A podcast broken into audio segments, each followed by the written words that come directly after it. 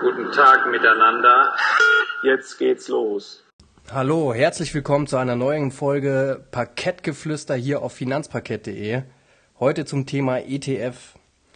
Ja, was sind ETFs? ETFs, glaube ich, kennt jeder. Sie sind ähm, in aller Munde. Ähm, ist eine der stark wachsendsten Fondsarten, die wir kennen. Ähm, sie sind passiv gemanagt, das heißt computerbasiert und bilden ähm, ja verschiedene Indizes nach. Ja, was ähm, gibt es grundsätzlich für verschiedene Arten von ETFs? Ähm, da unterscheidet man zwischen thesaurierend und ausschüttenden ETFs. Ja, genau. Thesaurierende ETFs und ausschüttende ETFs, wie der Name schon sagt, fangen wir bei den Ausschüttenden an. Die schütten ihre Dividendenerträge aus in regelmäßiger Form. Je nach dem ETF, den ihr euch aussucht, kann es monatlich, halbjährlich, quartalsweise oder einmal im Jahr sein. Und thesaurierende ETFs sind genau das Gegenteil. Die behalten die Dividenden im Fonds drin und reinvestieren das gleich. Das ist, eine ist nicht besser oder schlechter als das andere, ist einfach eine Sache, was ihr was ihr lieber mögt. Wollt ihr einfach regelmäßig, dass, dass ihr einen kleinen Betrag auf euer Konto überwiesen bekommt oder möchtet ihr das einfach, dass der Fonds damit weiterarbeitet? Genau.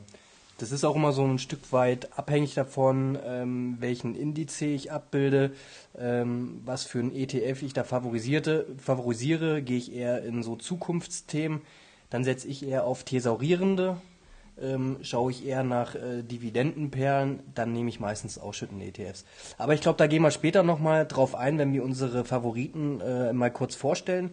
Ähm, vorher möchte ich nochmal kurz mit dir auf die Anlageform schauen. Also es gibt ja die Möglichkeit, hier über Sparpläne zu investieren oder äh, das sozusagen oder sogenannte sequentielle Investieren.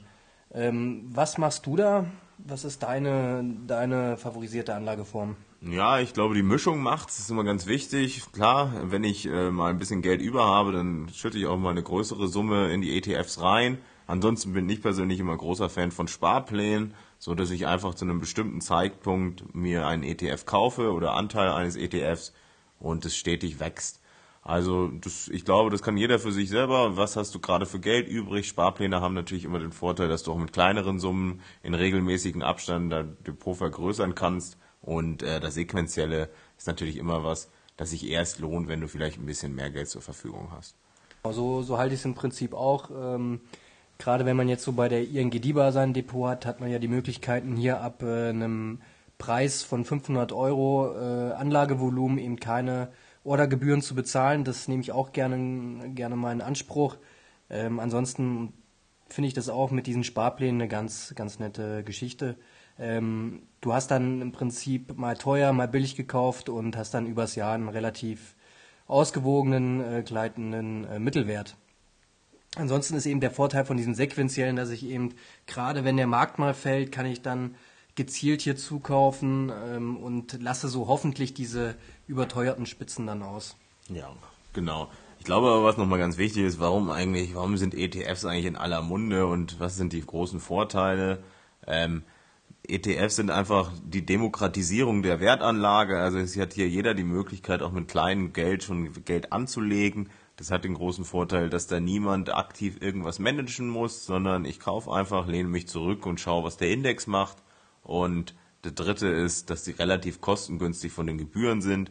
Man hat ja einzelne Fonds, die dann doch ein, zwei, drei Prozent, wenn sie aktiv gemanagt sind, jedes Jahr an Gebühren kostet. Ein ETF liegt im besten Fall bei 0,2 bis 0,5 Prozent, fällt also nicht ins Gewicht und macht natürlich über 10, 20 Jahre bei so einer Haltedauer schon ordentlich Performance aus. Ja.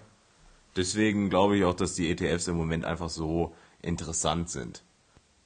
Ja, dem ist im Prinzip nichts mehr hinzuzufügen. Ich würde sagen, wir schauen uns in der nächsten Folge einfach mal an, welche ETFs haben wir bei uns im Portfolio, welche sind unsere Favoriten in diesem Sinne, bis zur nächsten Folge hier bei Parkettgeflüster.